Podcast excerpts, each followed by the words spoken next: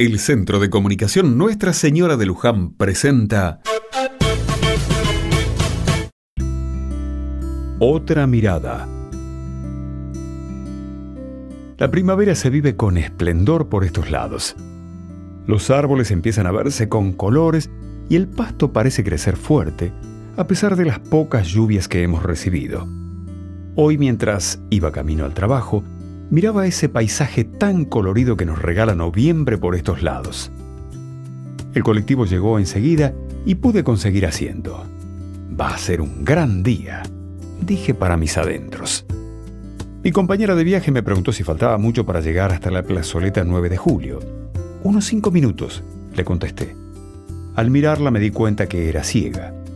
Nos pusimos a hablar, charla va, charla viene, me contó que a veces se le hace difícil no poder ver, sobre todo en la calle, y que el estado de las veredas le daba a veces inseguridad.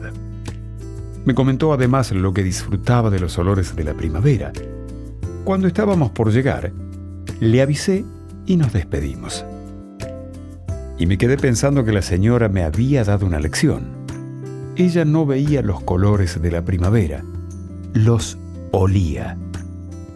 Entonces pensé que no todos vivimos las cosas de la misma forma. La vida nos va atravesando de distintas maneras y hacemos nuestro camino con las vivencias y herramientas que tenemos. De ellas sacamos lo mejor, como esta señora que más allá de sus ojos, podía con sus otros sentidos apreciar lo lindo de la vida.